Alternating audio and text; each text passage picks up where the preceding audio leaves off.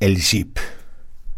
Esa fue la unánime e indiscutible respuesta.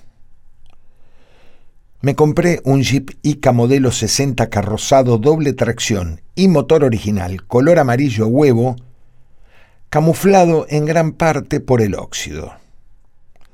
Velocidad máxima a fondo 60 km por hora. Para mantenerlo circulando en línea recta había que girar el volante un cuarto de vuelta hacia ambos lados en forma permanente y rápidamente. Para lograr un frenado suave y lento, era necesario apretar el freno con toda la fuerza. El frenado rápido no figuraba en el manual. Decidí arreglar esas y algunas otras imperfecciones. Mi mecánico me ofreció un servo de camión que tenía tirado en el taller para mejorar el frenado. Y mejoró. Con tan solo pisar el pedal muy suavemente, se clavaba en seco al punto que parecía que la carrocería se iba a desprender del chasis por los ruidos que hacía, como los dibujitos animados, pero frenaba. Personalmente saqué la caja de dirección que mandé a reparar, cambié el brazo Pitman y volví a armar cada pieza en su sitio comprobando que había quedado exactamente igual que antes de la reparación. Todas estas pequeñeces eran irrelevantes. El vehículo andaba y yo lo amaba. Lo estacionaba cada mañana en el lugar que tenía reservado en el estacionamiento de mi padre, ubicado en la calle más céntrica de la ciudad, exactamente al lado de su Jaguar XJR, que nadie podía dejar de mirar al Jeep tampoco. No entiendo qué haces manejando esa porquería, solía decirme mi progenitor, bastante alterado. Alguien podría pensar que quizás tener ese jeep era una manifestación de rebeldía extemporánea hacia mi padre. Casado y con tres hijos no me parece una época adecuada para rebeldías. Igual me divertía cuando se enojaba. Pero más que nada porque nunca me importó demasiado la imagen o el que dirán. Yo amaba a mi jeep, y con eso me era suficiente. Llegó el verano y nos fuimos a pasar 15 días a una playa cercana. En la ruta me levantaban incluso los camiones más viejos, pero íbamos muy felices, con el vehículo cargado con dos pisos de portaequipaje, un canasto colgante en la parte trasera y sin las puertas de lona para que entrara aire. Todos los días salíamos hacia la playa y bajábamos haciendo gala de la doble tracción, unos 50 metros más allá del ingreso oficial en el que te cobraban el servicio de bajada a la playa. El de la casilla nos gritaba y nosotros lo saludábamos. Una mañana nos encontramos con un borde de tierra destinado a impedir bajar por otro lado que no sea por el peaje.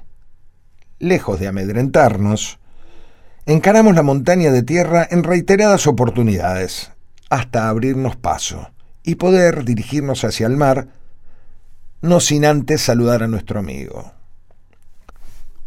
El retorno de las vacaciones, por la ruta, nos dejó el recuerdo de cada uno de los miles de autos que se nos adelantaron, tocando bocina y haciendo varios tipos de señas con sus manos, ante la inmensa felicidad de mis hijos que respondían sonrientes y orgullosos. Yo les había dicho que toda esa gente nos saludaba porque se quedaban enamorados del jeep. Domingo de invierno, algunos meses antes de venderlo.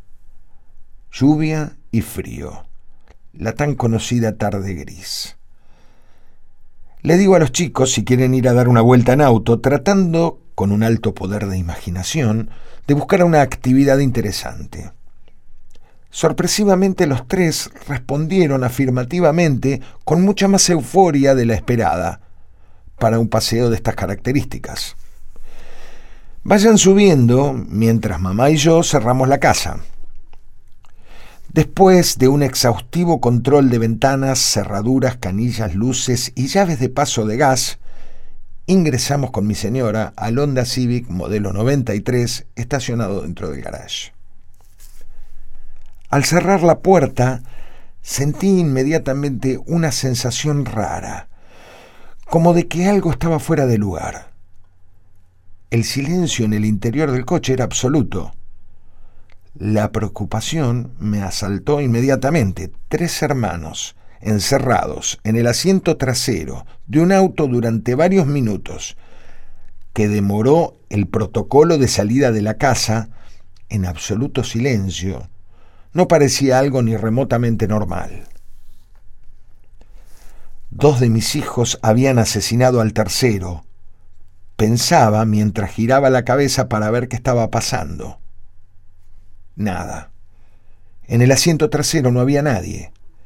Nos miramos con mi señora y al volver la vista hacia adelante veo, y todavía los puedo ver como una foto guardada en la carpeta galería, pero de mi memoria, veo las tres caritas de mis hijos dibujadas en la lona transparente que hacía las veces de luneta trasera del Jeep Ica modelo 60 estacionado delante del Civic, adentro del garage.